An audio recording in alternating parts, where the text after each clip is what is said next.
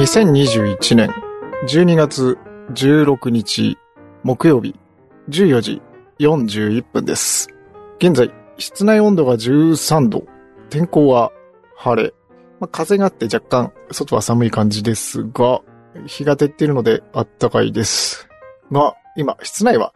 かなり寒い状態となっております。なんか結構あるんですよね、この時期。あの、朝夕が寒いからなのかもしれないんですけれども、家の中の方が寒いっていうことが結構あったりします。そんなわけで、今日も何も考えずに収録ボタンを押してみました。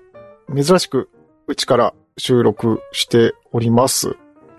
今日はですね、どうしようかな。先日、ちょっと軽く読んだ本で衝撃的なことが載っていたんで、まあそれについてお話ししようかなと思うのと、あと iPhone の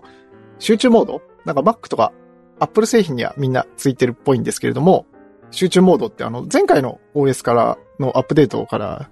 入ったのかな？なんかいろいろ言われたりはしているんですけども、案外これすごいなと思ったんで、まあその話をしようかなと思うんですけれども、あの、スマホの害について研究した本があって、それをまあパーッと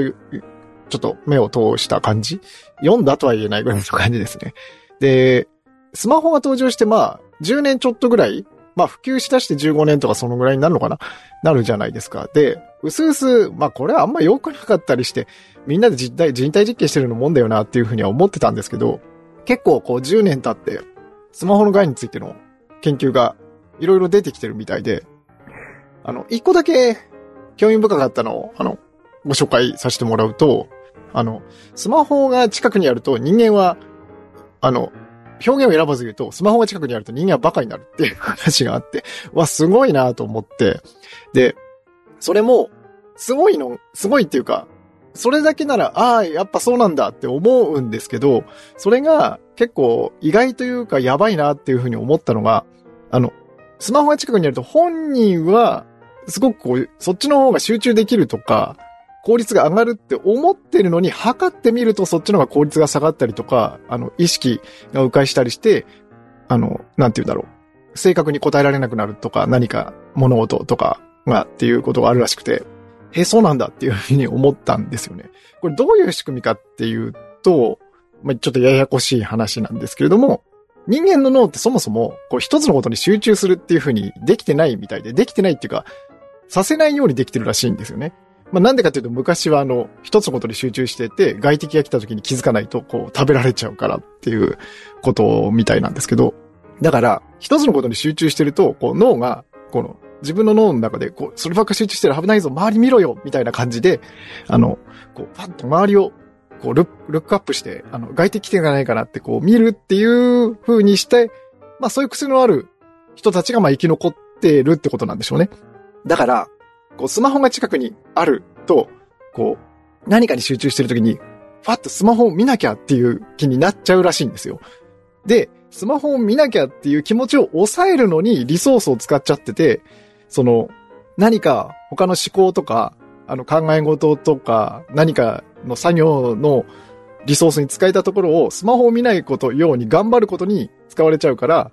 こう、結論、あの人間はバカになるってことらしいんですけど、スマホが近くにあると。で、これがすごくて、その、見えるところにあるとか、ポケットに入ってるとかでもダメらしいんですよね。で、すんごいアナログだなと思ったのが、こう、物理的な距離を取れば取るほど良くなるらしくて、だから、カバンにしまうとか、あとは、その、部屋の外に置いてくるとか、話せば話すほど、なんか効果が高いみたいで、えー、すごいなと思って。で、